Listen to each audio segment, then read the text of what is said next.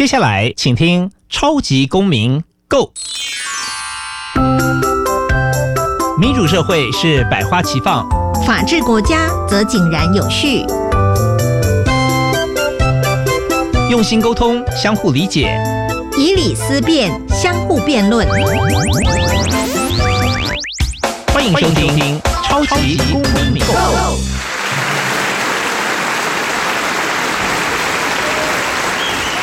各位听众，欢迎收听《超级公民购》。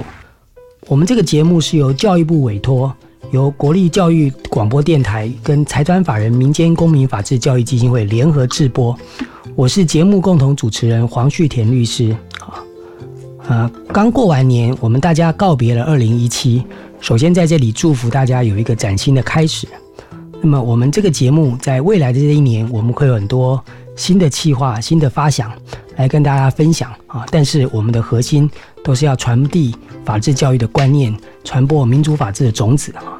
那么像今天我们有一个特别的来宾哈，他们是来自一个网站，叫做法律白话文运动。那么我们我们想跟大家分享啊，他们想的、他们做的以及他们的愿望。小小公民停看听。在这个单元，我们将会带给大家有趣而且实用的公民法治小知识哦。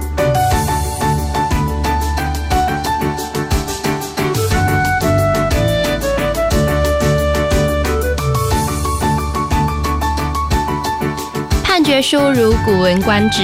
审、乃、取等，谁看懂了？很多民众打官司，看到法院判决很傻眼。跳出来字眼，非难为无理由，取等，寻勘认定，审，乃等，充满生冷用语，让人一头雾水。如今有解了，为此司法院推出裁判书用语词典资料库查询系统，收集一千八百二十四笔判决中常见字词，让看判决不再像看《古文观止》，令人难懂。法律白话文运动网站站长杨贵志说：“有些文言文让人有如阅读《古文观止》，充满生冷用语，例如审、乃等。审被告身为职业驾驶，岂会不知在车祸事故发生后，以供检察官之判别？乃侦查人员竟舍此不为，认令扣案证物只是客观上存在而不予治理。”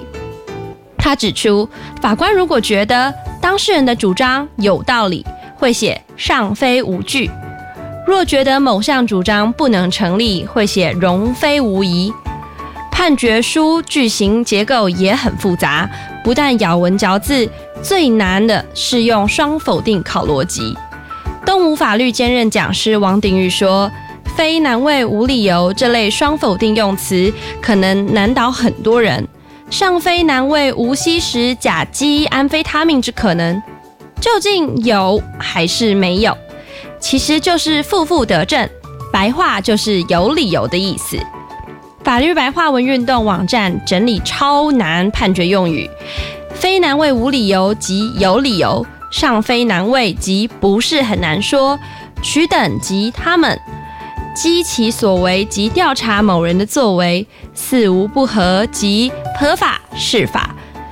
审即况且，乃即乃，语助词用于发语或转折。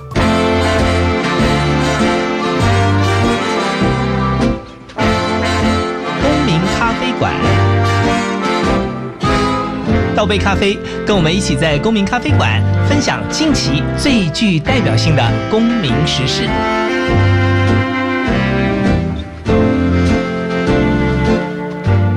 欢迎我们法律白话文运动的三位朋友来到这里，是不是请三位呃简单的自我介绍一下？哦，大家好，呃，主持人好，我是那个法律白话文运动的资深编辑，我叫王鼎玉。大家好，主持人好，我是法律白话文的执行编辑徐书磊。大家好，主持人好，我是法律白话文的编辑刘时宇。嗯，这个很有趣的一个网站名字啊，叫做法律白话文哈，所以它其实至少有两个两个。两个意象，一个是法律，一个是白话文哈。那诶，我自己念法律念这么久，我我确实觉得，诶，我们虽然现在大家使用的是白话文，可是法律应该是比较不白话文的一种领域了哈。所以是不是大家可以先说明一下，呃，你们是一个什么样的组织？那为什么要做这样的一件事情？那这个事情到底是什么事情啊？话说，就是谢谢主持人的提问。就是想当年在二零一四年的时候，那时候有那个服贸运动的事件。那当时我们站长一开始在创的时候，他觉得那个网络上的资讯都不是很完整，甚至有一些就是似是而非的概念。所以一开始我们的最前身是那个服贸科普文。那服贸事件就是在就是浩浩荡荡过去之后，我们站长一开始觉得。福茂科普文这个概念很好，但是应该扩及到不同的法律领域，所以我们就从哎二零一四年的四月的时候就转型成为现在的法律白话文。对，所以我们的一个核心目标就是希望把法律给普及化，让所有人都能够接触到法律的知识，然后运并且能够运用它。所以这个也是一个很有趣的一个起点哈，就是说。当大家在热烈讨论看到国会的抗争，在谈福茂的时候，其实确实有很多人不知道福茂到底在说什么了哈。所以我也记得当时有很多所谓的懒人包哈，希望把事情讲清楚。那当然福茂是在当时的一个点。那后来你们就觉得要有更多的领域，那更多的领域，当然所有事情都可以变得比较所谓的白话文或白话化了哈。那那陆陆续续，你们就开始怎么样去做你们这样的一个一个一个想象呢？当然，我们就是从不同的时事切入，因为一个网站一开始要能够获得生存，一定要获得大家的眼球嘛，我们要抓住网络上大家的这个点击率。那所以我们一开始在科普的呃法普的这个切入点的话，是从公共的时事切入。所以从二零一四年开始，我们会追很多的不同的时事，然后针对时事写一些白话的评论，先。解释那个意思，然后再延伸出说这个议题大家应该可以了解什么这样子。哇，这个就非常有趣了哈！就是说很多时事的议题，可能很多朋友看报纸或者看杂志，或者甚至看电视或者看网站，常常看了半天，可能觉得对一个题目还是似懂非懂。那结果这个你们的网站可能就提供了一个比较完整又比较深入。但是应该也是有个重点是容易阅读了哈，就是说一般人可以看，所以其实这个说实在知识还是有某一种程度的门槛的了哈，所以也许经过你们的努力，很多人可以得到协助，能够更了解。其实这个我们在做法治教育的时候，也常常面临这样的挑战，就是说，譬如说有些公民老师他会讲说，哎，我拿实事来跟学生讨论，但这个实事本身也不是单纯的法律，我我也没有那么熟悉。那我可不可以认识一个律师来跟我讨论？那我们基金会常常要来做这个公民老师跟律师的媒合，但是有时候我们也不确定说这个老师的需求，我们的律师就真的能够提供协助，因为律师也不是什么都会了哈。那也许这个如果我们的听众朋友里面有学校的老师啊，不管是国文老师、公民老师或任何一个领域老师。那或者是爸爸妈妈哈，你们觉得跟孩子在讨论任何一个议题的时候，特别是跟法律、政治或者社会的公共议题有有关联性的时候，那么我们今天这个网站叫做法律白话文运动，那么已经帮大家找了很多的热心的朋友们一起在做这样一件呃，我们也许称之为法普的工作哈。那不过在做这么一个呃看起来蛮艰巨而且蛮有意义的活动的时候，可不可以回到一个呃你们三位的背景，或者说你们为什么会想要来做这件事情？是很早就小时候就写我立志当白话运动之父哈，还是说各位有什么样一个愿景跟想象，会大家凑在这这个地方做这样的事情？可不可以各自做一点分享？呃，我我的话呢，主要是因为。以前在东吴大学，我我本身是东吴大学毕业的。那在东吴大学的时候，参加过那个法制播种服务队。那从那时候开始就接触到基础的法制教育。那毕业之后呢，就是经过站长就是询问，然后也觉得说做法律白话文运动其实是一个延伸法制教育的一个一个一个活动，从让我从以前的基础法制教育可以再往前走一步，然后让社会上更多的人可以去接触到法律，去了解法律。那当大家了解法律之后，大家会去深深思。那这样子，其实他也可以做到一个更深一更深一步的那种法治教育的目的。那我希望可以达到这个功能。然后当时被找到的时候，其实有点受宠若惊。那呃，当然那时候自己就觉得自己其实写的东西不是那么的不不是那么的那个成熟，对，所以后来也也慢慢慢慢的在这之中不断的练习，然后就是也也期待自己未来可以再写得更更好，然后可以把一些更重要的法律知识传达给大家，这样子。哎石宇刚刚提到这个法治播种服务队，我也印象深刻了哈，因为我们很多律师界的朋友也都来自东吴这个社团哈，那包括我们法治教育基金会也跟这个社团做的事情，其实做和符节啊，很多事情有点接近。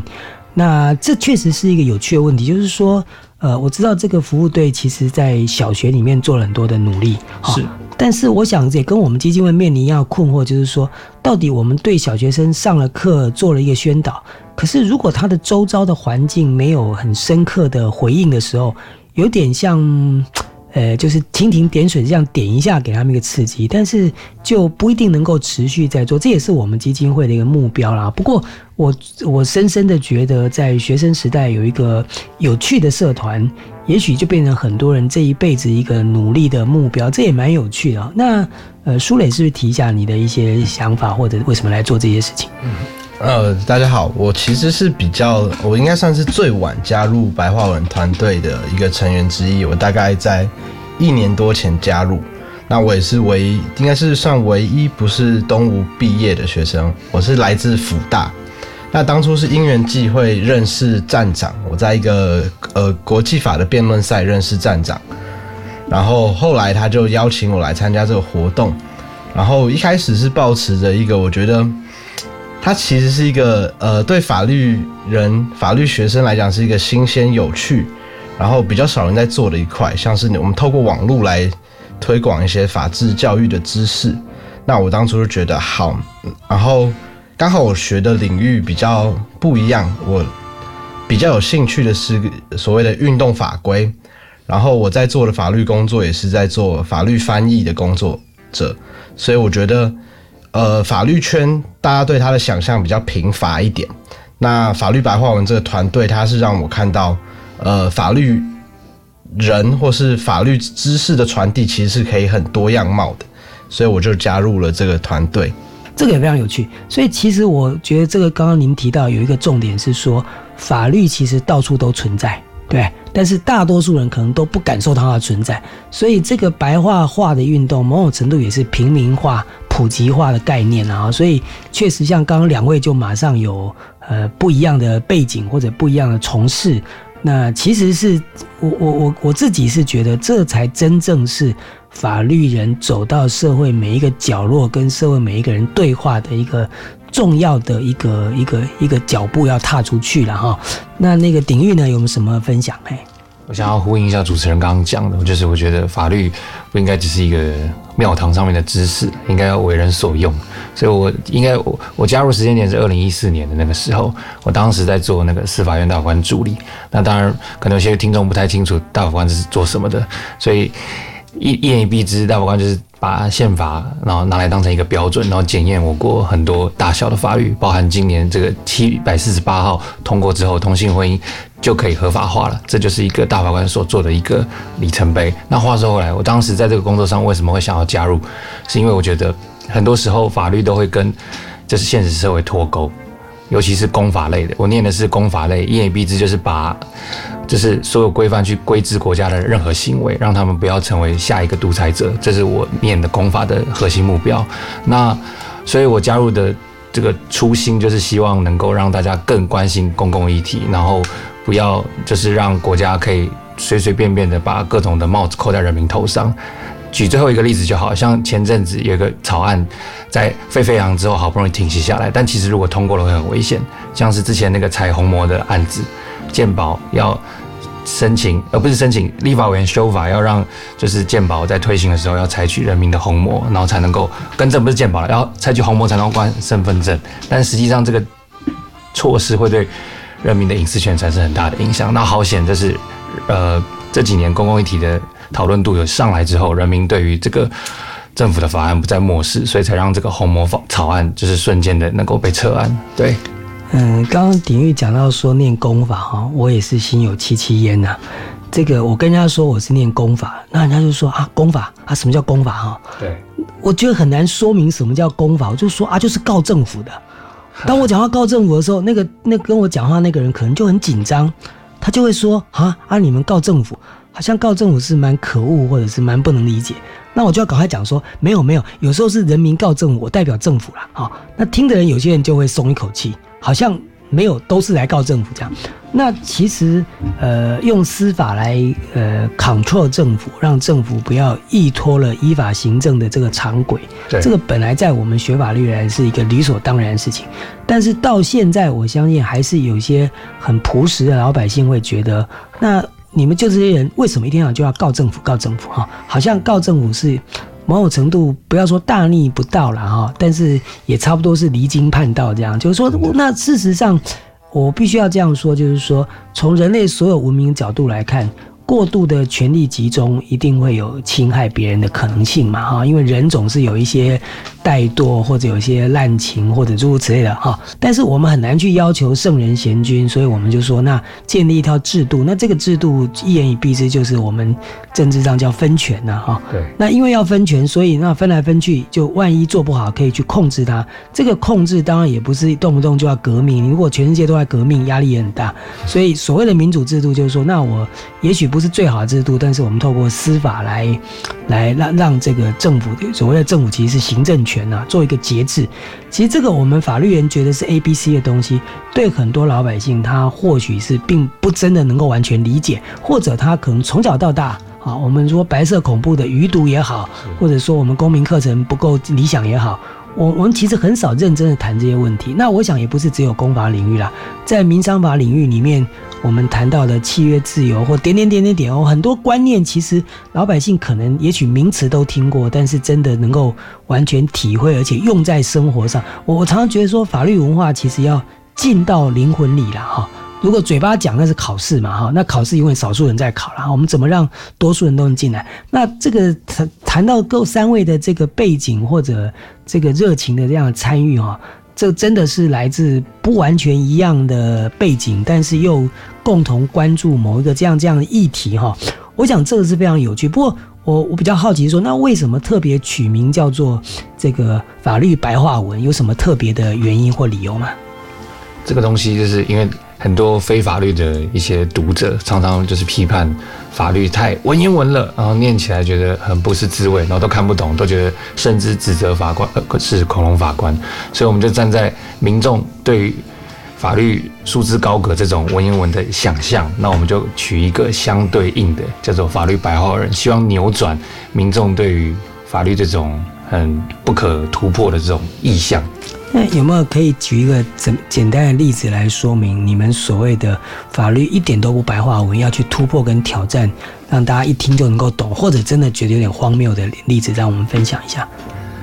像一个最经典的一个例子，就是男法律判决书里面，像律师一定知道，一定会出现那种双重否定，比方说男未非怎么样怎么样怎么样，甚至这个男未非还会加很多的字句，所以到最后会变成。完全不知道该怎么阅读，然后民众会先从这种形式上的阅读困难，然后就会拒绝理解，进而就是让法治的精神就越来越远，这样子。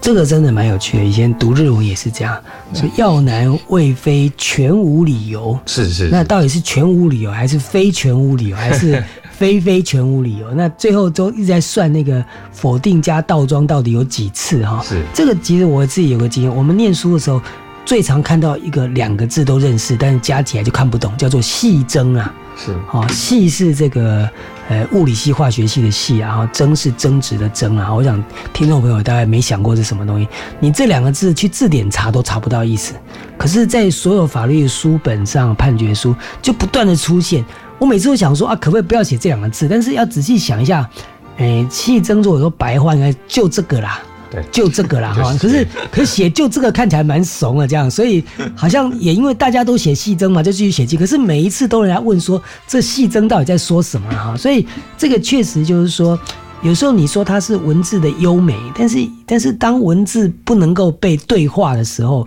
它那个优美的意义就很稀薄啦。确实就这个这样读起来是蛮怂的，可是它事实上就是这个意思了哈。那那我们也许要讨论就是说一个语言。呃，整个社会都不能理解的时候，它的意义真的就变小了。如果说这个社会可以比较有效的转化成理解跟认识，也许大家会去欣赏它。但如果大家都怎么样都觉得接驳接不过来的时候，真的勉强留这样的文字文句，就是制造人家的痛苦。然后如果说因小失大，就变成大家都跟法律保持距离，确实也是一个难题。然后这个是蛮蛮有趣的事情。那刚刚提到说这个我们这样一个一个一个运动啊，这其实算是一个运动啊。哈。那我们也知道今天这个三位朋友特别带了一本书，叫做这个法律白话文的小学堂哈。那叫小学堂其实不是小学然后它是一个大学堂。那我也看到报纸上的广告非常有趣，叫做诶这个江湖在走，法律要懂哈。是不是这本书？呃，也帮我们介绍一下，就是说你们这个书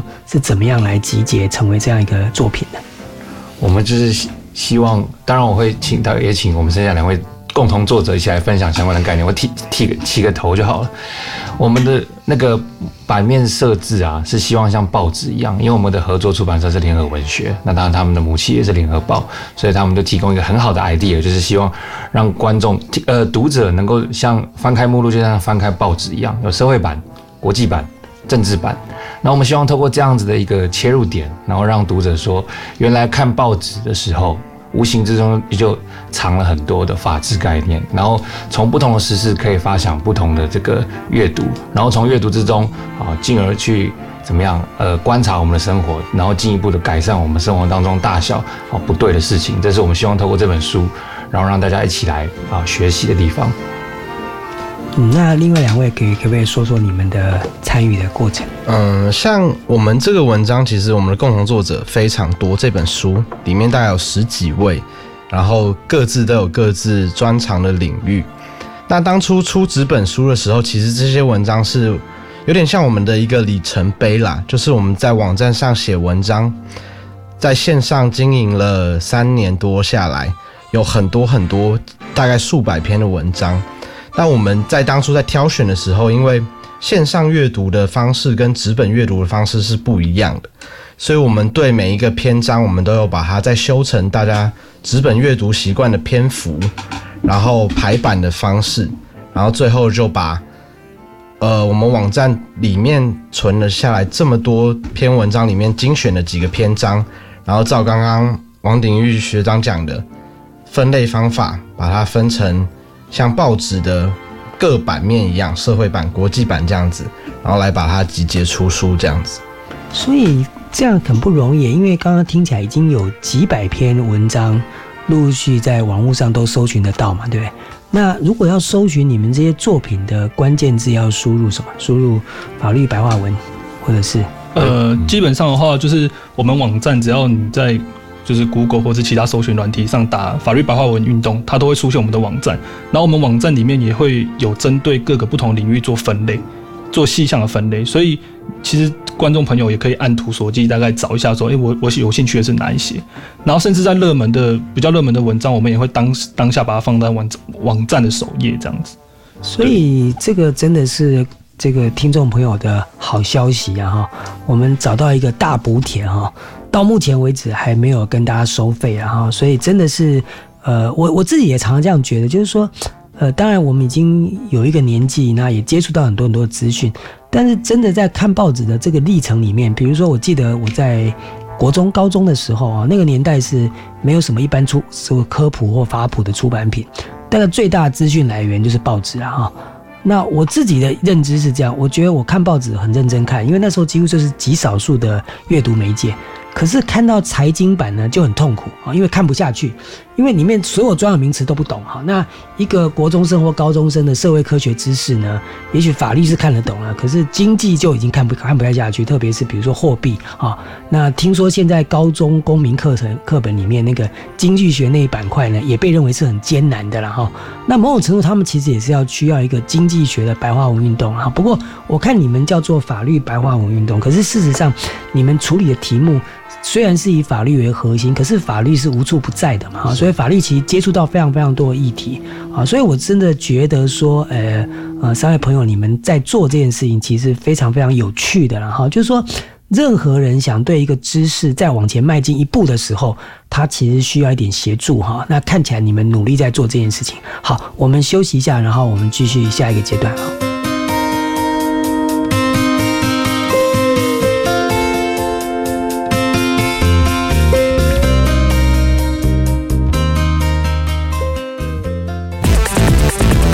现在是数位时代了，科技变化这么快，你赶上了吗？请让我为您服务，解答科技的疑难杂症。别担心，收听科技原来那么近，每周六早上十一点零五分，让你体验科技的威力。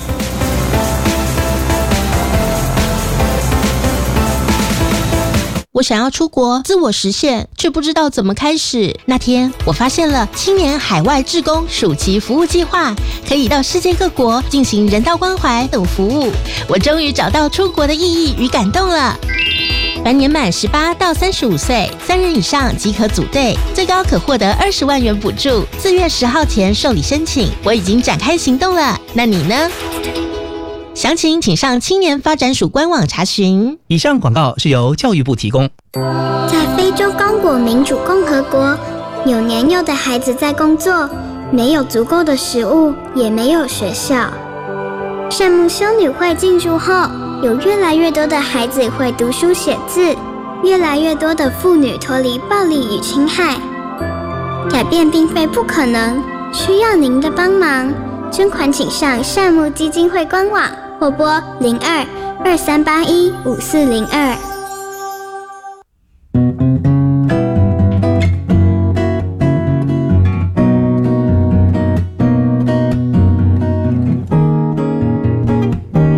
我是苏命苏米恩，你现在收听的是教育电台。哦，朋友们，就爱教育电台。耶。呃，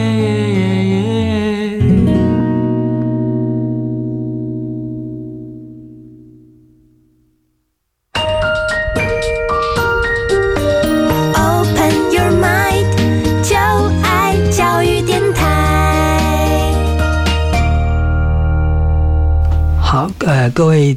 呃空中的朋友哈，我们来继续来谈我们今天这个主题，叫做法律白话文哈。那么刚刚三位朋友们都稍微提到他们出了这本书哈，我看一下这本书有四十七篇文章，当然实际上背后可能是数百篇文章来集结的哈。那么可不可以介绍一下，就是说这么这么多的作品，当然是来自许多许多不同的人哈。那么是什么样的一个动力？可以让这么多人集结在一起，那这么多人集结在一起之后是怎么样来运作，又得到怎么样的回应？可不可以帮我们做一下分享？这个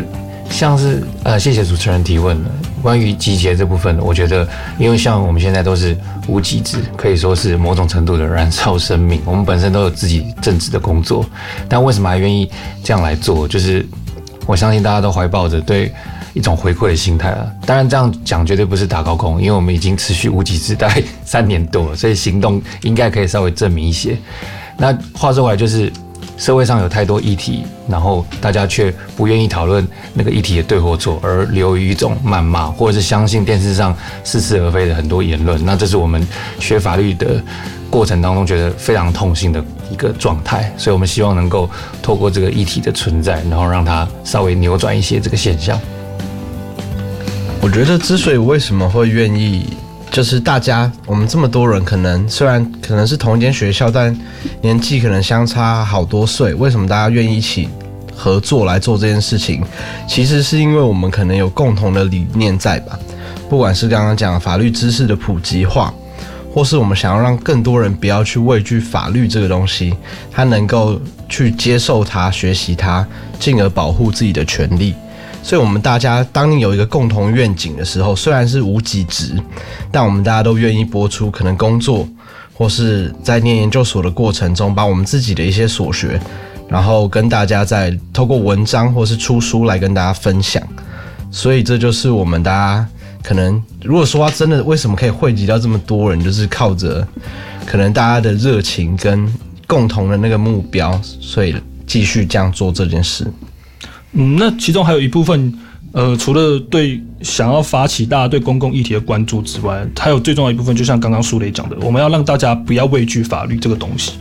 就是法律其实生活上大家都非常容易接触到，也实际上大家也都都会用到的。所以其实我们的书里面也不完全就是重大的公共议题，有些其实是一些生活上很容易遇到的一些事情，比如说，呃，像我自己个人可能有写的有关于房东就是在外面租房子，然后房客房东的关系，或者是甚至有些是网络购物啊，然后或或者是其他种种，其实它不是那么很呃很明显的一个公共议题，可是它常常大家在日常生活中非常容易碰到。对，那借由这些比较生活化的议题，其实也是可以让大家知道说。就是法律真的是生活中无所不在，然后大家不要去畏惧它，我们要懂法，这样我们才可以就是保护自己，就是有那个知识才会才能够真正的在这些议题上过可以保护自己，然后不要去让一些有心人士去可能是欺欺骗啊，或者是做什么样其他对我们自己不好的。其实这个是蛮有趣的事，就是说我们在生活上，当然我我常常跟人家讲说。啊，那你干嘛要认识一个律师啊？那很多人就大啦啦说啊，我又不做坏事哈，我干嘛？我又不害人，我为什么需要律师啊？所以需要律师都是坏人这样哈。那我都笑笑的说，你不害人，不能保证别人不害你了哈。所以这个不做被告，但是可以做被害人啊，这有一个很大的恐 恐惧的。所以，所以这好像是一个很难的选择，没有一个好选项，除了被告就是被害人。所以这确实是就是说，但是我想我们在学法律有个观念跟。听众朋友分享，就是说，我们常常说，医学里面有一个领域叫做说，希望不要生病哈，因为生病就是要治疗了哈。可是如果不生病，就没有治疗的问题，所以他们叫预防医学了哈。那其实我们法律人也很多人谈预防法学，就是说我能够对自己的权益保障有一点理解跟认识，对自己某一些行为能够理解，那么这样的理解就可能使我们避免犯错，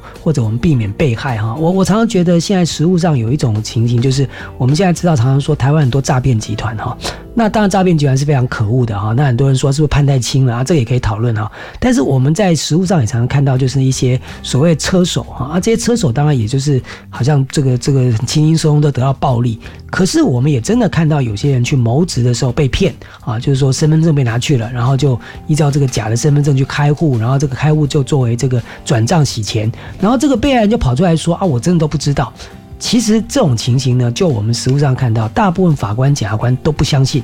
都会觉得说：“哎，电视上都有在讲啊，报纸都有说，为什么你不知道？”其实我我有时候是真的觉得，有很多人对媒体的接触、对文字、对影像的传播，其实不是那么的敏锐哈。特别是我们法律的议题，有时候相对是确实不容易懂。所以刚刚这个朋友们在讲说，这个能够去多接触，其实我觉得。不要到有事才来接触了哈，就是说，如果我们平常阅读一些跟法律有点相关联的资讯是比较顺畅的，那么他对法律不要那么恐惧。我我想不恐惧才能接近嘛哈。如果一开始就怀抱着离我很远、跟我无关，这很难。那那你要叫他接近是有困难。所以三位讲的确实是一个呃非常非常重要，你就是说怎么在生活上去跟他接近，也就是说。诶，要么就你走进来，要么走过去嘛。哈，那一般民众可能就不走进来。啊，也许大家你们三位做的，或你们背后什么朋友一起做的，其实是走出去了哈。这个确实是非常非常非常重要一件事情，因为法律就是给人家一个刻板印象啊，就好像我们常常觉得，呃，黑人就很会运动哈。然后这个这个这个，或者说，那这穆斯林可能就是暴这个恐怖集团，这个这个危险分子哈。其实这个某种程度都是我们叫做这个偏见或者是刻板印象。那我觉得法律蛮倒霉的，法律就被定成一个高不可攀、很难接近，然后森严，然后就是反正能够不沾惹就不沾惹了哈。那我就觉得很好笑，是法律明明被就教导成是保护人民权利的一个制度哈。但是为什么我们都离他很远呢？所以法律的的自我想象跟被投射的想象好像是有落差了哈。所以也特别谢谢三位朋友在做这样一件事情，这是一个非常非常有趣的事情那你们在做这样的事情的时候，呃，有没有得到什么回响可以跟大家做分享？就是说，因为你们做这样的工作也做一段时间了，那可能接触到很多人，可不可以提一下你们目前接触到的对象的规模，或者他们怎么样跟你们互动哈？或者诸如此类的问题，就是得到什么回响？我想这是这么有趣的事情，做了三年，应该慢慢在苦中作乐，应该也得到一点乐趣吧。我们可以分成两个两个主两个两个角度来切入。像我们主要的经营对象是粉丝专脸书的粉丝专业，那我们目前的规模大概是六万多的粉丝。那站在这个基础之上，开始会回收到一些。不同的网丝呃粉丝的留言，像我们针对不同的时事或新闻的评论的时候，我们会慢慢的发现，从二零一四年到现在，呃，二零一七年刚过完，粉丝在下面的留言跟他的这个词语量都慢慢提升，也就是透过他的回话，会发现大家对于公共议题，不管是大则政府的事情，或者是小则民法之类的住生活杂事，大家对于讨论的那个契机跟动机就越来越强。那透过回话内容，我们也是学到很多新的东西，因为发现非法律的的粉丝也能够针对很多的问题，提供我们那种象牙塔里面没有办法想到的话题。那另外一个角度就是说，很多律师的朋友们他们在职业的时候，因为就像刚律师一开始讲，律师不可能什么都懂嘛，所以他们可能在出庭的时候，想要有点像是便利查的角色，他可以快速打关键字，然后查到我们之前讲的某一些东西，让他可以在短短的三十秒等开庭的时候，就瞬间。想起一个一个回应所以透过非法律人的一个回馈，还有就是专业人士的一个分享，我都觉得说三年都都有一点小小的成就感，这样子啊，这是非常不容易。我可不可以问问一下，你们这个刚刚一直提到这个脸脸书的这个粉丝专业，现在大概常常接触你们的有多少人？在一般来说，我们的粉丝如果用按赞数来讲的话，目前大概有六万人。那比较常回应的，可能会因为今天的时事议题，它不会都是固定的一群粉丝，但是我们大概每一篇脸书的 post 都会触及到一万到两万人，所以这大概都是每天，就是你打开脸书就会接收到我们资讯的人数，大概就是一万到两万之间。其实这是一个不小的量啊，因为因为每理论上来讲，接触你的人他。得到这个资讯，他也可能在做传播了哈。我我觉得你们在做的事情，呃，用白话文来说明也没有错。不过这个白话文不是只有白话文了，就是说，应该是说用白话文的方式来学习跟体会哈。那这本来就是法律要让大家学习跟体会。我我我以前在这个卓越新闻讲，我们在。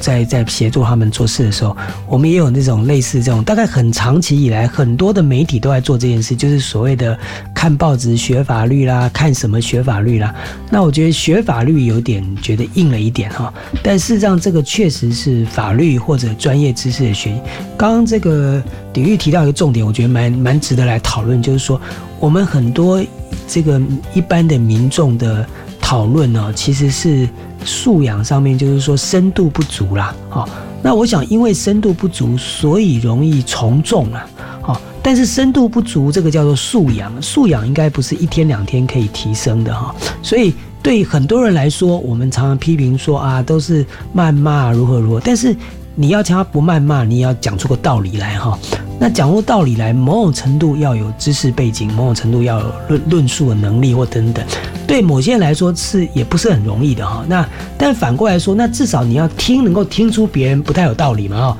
那这个听出别人不太有道理，也要有点基本能力啊哈。所以我是觉得说，确实在深化这个思维。你最近在做教育改革现场，很多人都介绍这个，像比如说这个法国的。高中公民科的考试，哈，或者法国的什么大学入学考试，然后都考那种好难好难的，在我们看起来就是说政治学或法律学或哲学的问题。我讲我们在很多这个在很多人在谈这些事情，都觉得说匪夷所思啊，哈，就是说，所以，所以我我常常觉得说，我们呃在谈很多议题，比如说教育改革哈，我们在讲说大学生有多少人，大学生少了多少人，大学排名多少名哈。可是说真的，我们把我们台湾最了不起的大学生送去法国考他们的这个高中入学、大学入学考试的那个公民科的题目哈，我我是认为大部分人是写不出来的啦哈。那换句话说，我们很多人连做公民的素养都有极度的不足啊。所以，呃，各位做的事真的是一个非常非常有趣的事情。那那其实，在深度这件事情上，呃，有时候可以就是透过带领去。看一个世界了哈，比如说我最近也有机会参与这个，有个媒体叫做报道者哈，那报道者做很深度的报道哈，那这个深度报道，因为是如果是影像的时候，或者文字的一个长的距离的时候，它其实那个深刻的撞击力也是很大哈。但是因为它撞击完之后，还是要继续讨论嘛哈。那继续讨论的时候，就有一些知识背景还是会被问到哈。所以我觉得你们的很大的一个价值就是说，因为目前你们提供的，诶，应该说不会太长哈，那不会非常艰涩哈。所以又回到在上刚才我讲了，就是说，其实对很多成年人，不管是父母亲或是老师，哈，你不管是你自己的素养的改变，哈，因为因为我们现在在教育，其实谈这个终身学习啦，哈，我想我们今天在教育广播电台，呃，做这样一个节目，当然我们呃主要任务是在谈法治教育的深耕跟深化，哈，但是整个教育的概念里面有一个重点，其实是呃终身学习，哈。那就终身学习这个面向，我特别也呼吁听众朋友，就是说，其实既然叫终身学习，那个可以学习的东西是多面向的哈，包括可能在你年轻的时候，你完全没办法接触跟理解的法律哈。那么现在是有一群朋友们，他们透过所谓的法律白话文，是让大家可以在此刻来终身学习，而且是一个容易入门的。也，可以说是这个 CP 值很高的一个一个一个素材跟产品。那另外一方面就是说，假如你是为人父母、为人师长的，那你过去人生当中，你可能是一个杰出的医生、工程师，或者是什么样领域的专家、专业的。可是你觉得你在法政或者法律这一块，觉得自己是不足的、有压力的哈？那这个把父母亲的缺憾让孩子帮你弥补哈？那你应该要要鼓励你的孩子，或跟你的孩子一起对话跟讨论。而且我也觉得。我我记得我去香港看那个这个雨雨伞运动的时候，那香港有一个律师跟我说，他说他每天跟他女儿女婿一起吃饭。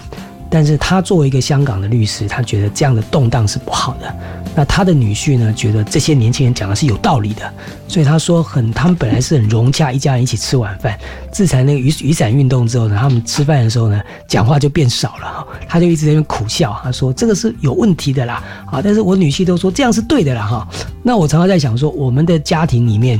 很多家庭可能都不谈公共事务哈，那一方面也是可能不知道怎么谈下去了哈。那也许亲子之间能够透过一个一定程度的基础的素养做基础。然后来关心这个社会，关心我们台湾这片土地。那其实这个既能够促进亲子关系，又能够增长知识见闻，又能关心台湾哈。这个是一鱼多吃啦，应该是 CP 值很高哈。那我们休息一下，再来看看他们未来打算怎么为台湾社会来努力。谢谢。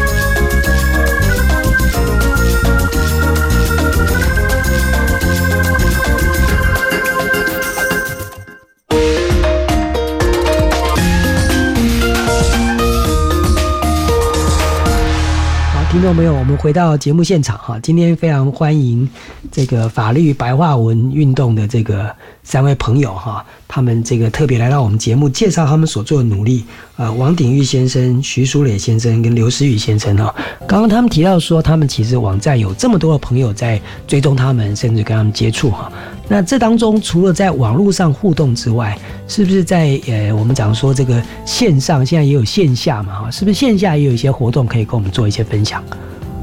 像我们就是，当然我们过去做了一些活动，但是先讲我们最近要办的。像我们最近出了书之后，当然不是纯粹为了打书了，只是说拿书当成契机，在全省办了很多了，要即将要办了很多活动，要不要请我们社群部的大大帮我们说明一下？呃，就是。我们接下来会有在台东、花莲、台南，都还有跟彰化都还有几个场次的，也不是说签书会，就是我们会就书里面挑，每一场都有不同的主题，然后来跟读者做见面分享。那入场基本上都是不用入场费的。那就是算我们想要跟我们的读者更深刻互动的一个平台，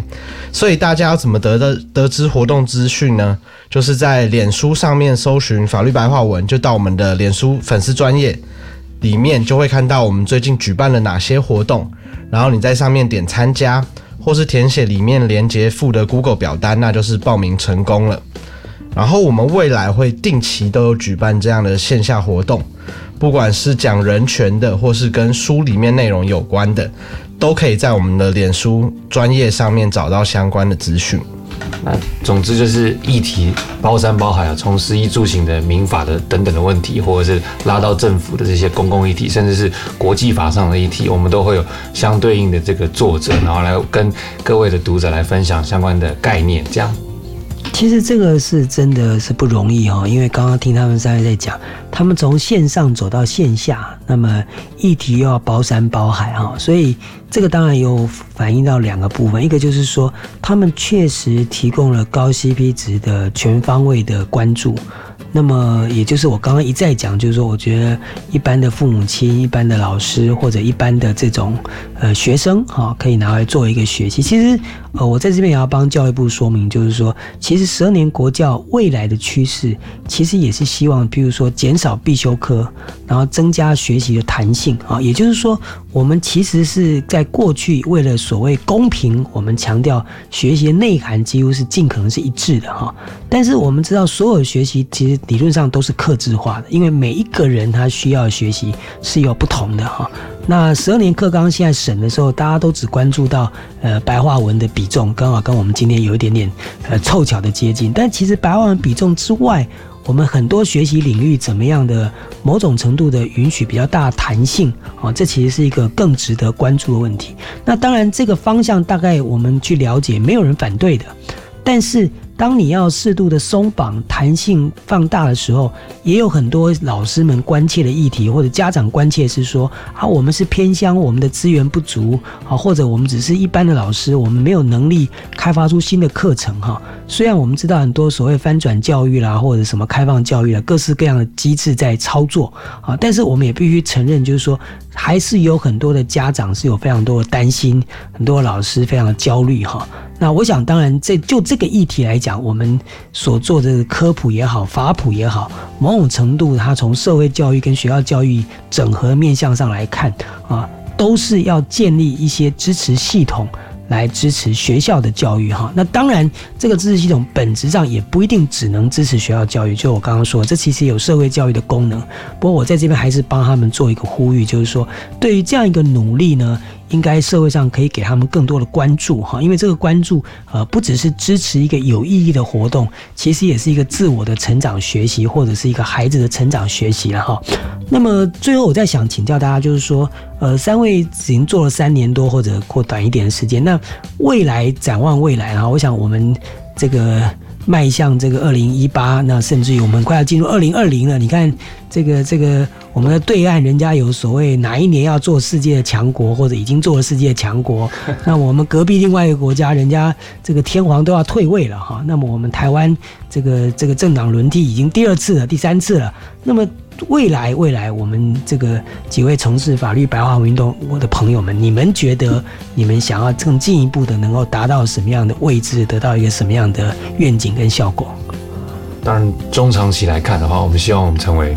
套句那个王大陆上次的一个名言，我们想成为法普界的大平台，因为我们希望能够容纳就是非法律人来想到。有法律问题的时候，或者是想关心某个议题的时候，能够点开我们的网站来关心特定的文章。那另外一段来讲的话，就是我们也热热切的期盼法律人呢能够一起加入这样子的协作。我的意思是说，不是来加入我们的网站运作这样子的一个呃狭义的概念，而是说一起来加入这个向所有的广大群众来写作、来宣扬法律精神的一个动作。那简言之，就是在这个大平台之上。非法律人可以过来看有哪些议题，而其他的法律人也可以一起来分享这个大平台，然后让各位的呃，就是法律工作者能够宣扬自己过去的经验，然后来号召民众一起来做些什么事，这样子。那我讲一个比较实际一点的面好了，我希望呃，也不是我希望，就我们团队希望我们在未来的运作方式能加深跟加广。所谓加深，就是像刚刚主持人有提到的，像报道者。他们会有一些深度的专题。那其实我们法律白话文过去像是在劳动法，我们已经集结了可能接近十篇的文章。那它的深度，我们在未来希望我们更能产出深度更深一点的文章。那去再接触一点所谓这些法律案件背后的缘由或是背后的故事。那另外加广的部分，就是我们希望刚刚大家也都有提到，法律无所不在。那我们希望能更把更多不一样的法律面向介绍给大家，像是比较台湾比较少人听到的运动法，或是所谓的时尚法 （fashion law） 等等的议题，我们也会希望把一些比较新鲜、有趣的议题再介绍给大家。嗯，但最后面还是要再一次的强调，就是我们还是希望说大家不要去害怕法律，要去知法，然后去了解它，去接纳它，这样子除了增进我们法治教育再往前走一步之外呢，也是可以保障自己。然后虽然我们就像黄主持人讲的，我们不是要去害别人，可是我们也要最基本的也是要懂得保障自己。所以，我们未来不管怎么走，我们还是会坚守我们的信念，就是把法治这一块做得再更好，然后更普及，然后希望大家可以借由我们的平台，然后去更深一步、更进一步的去了解法律，然后保护自己这样子。啊，非常谢谢三位做的这样的一个分享哈。那么看到三个年轻的朋友坐在这里讲他们想要做的事，虽然他们已经走了三年哈，我就不仅想起这个二十多年前我们开始做司法改革的时候，也是非常辛苦了哈。那民间司改会成立的时候。诶，刚开始连接受媒体访问都不知道谁会来访问我们哈，也不太能够想象那访问的时候要怎么跟记者这个套招，说他怎么问我怎么答，因为刚开始连媒体都没有听过我们哈。那不过也真的恭喜这个从事白话文这个法律白话文运动的朋友啦，因为现在有网络哈，这记者不来也没关系，只要你成为网红了，记者就一定会来的哈，因为记这个媒体是跟在网红后面的哈。但是我觉得，呃，现在网络上有些网红也不是很踏实，然后，并不是这个半夜写文章大家跟上的就真的很可靠了哈。那特别是有我说实在，有些律师太认真做网络上的文章，我们也在看说，那他到底花什么时间来办案呢哈？所以像各位是真正在认真做这件事情的人，那么而且也不是以这个。推广律师业务作为目标，我我是觉得是比较值得这个听众朋友大家信赖，一起来参与来关心呐。我想台湾的社会在全世界来看，有很多部分也许我们的 GDP 不是最好，我们的大学没有排名一百名，啊，可是我自己的观察，我觉得就 NGO 组织的运作跟发展来说。我们在全世界的排名应该是非常前面的哈，因为呃爹爹不疼姥姥不爱嘛哈，所以我们很多次就必须靠自己把它走出一条路。而我觉得在台湾社会在此时此刻，其实是有很多人是不计名利，或者至少是不特别计较自己的利弊得失在努力的。好，那所以今天我们非常高兴。呃，邀请到这个法律白话运动的三位朋友王鼎玉、徐书磊跟刘诗雨哈。那我们特别高兴的是，他们不但是一群有热忱的年轻人，而且他们做的工作跟我们法治教育基金会所做的工作其实呃非常的接近哈。也也就是说，我们找到志同道合朋友一起来努力啊。那么今天呃再一次谢谢三位来宾，也谢谢这个听众朋友到现在的收听。我们民间公民法治教育基金会。实际上，长期以来就是推动公民与法治教育。那我们期望下一代有能力来参与，并且关心我们整个民主社会运作。当然，因为关心民主社会运作，我们就更关心在教育现场的民主法治的环境。那么，在教育现场里面，可能老师跟学生或爸爸妈妈最关心的是辅导管教的议题，这也是我们基金会多年努力的一个重点。那同时，除了我们在这边跟空中跟大家见面之外，我们也在礼拜六下午不定期举办公民讲座，和大家做对话。那今天我们所采访的这个法律白话文的朋友们呢，也许有有机会也可以邀请大家来一起参与我们的公民讲座。好，那么关心我们基金会的朋友们，除了在这里呃听接收听我们的节目之外，也欢迎大家上脸书超级公民购粉丝团留言和我们讨论。那当然，各位也可以到这个法律白话文的这个脸书去跟他们讨论啊。那么也欢迎大家到我们整个基金会的民间公民与法治教育基金会脸书专业关注我们的活动。那也在官网上来了解我们、参与我们。最后有一个消息跟大家再做一次提醒，就是我们一年一度的重头戏公民行动方案的竞赛呢，在二月五号之前都可以报名哈。那么，这希望我们在三月份能够看到全台各地学校师长们、同学们的努力成果。那么，下周下午三点零五分，我们超级公民购再见。学习思辨的智慧，散播正义的种子。超级公民购是由教育部学生事务及特殊教育司委托国立教育广播电台与财团法人民间公民与法治教育基金会共同制作。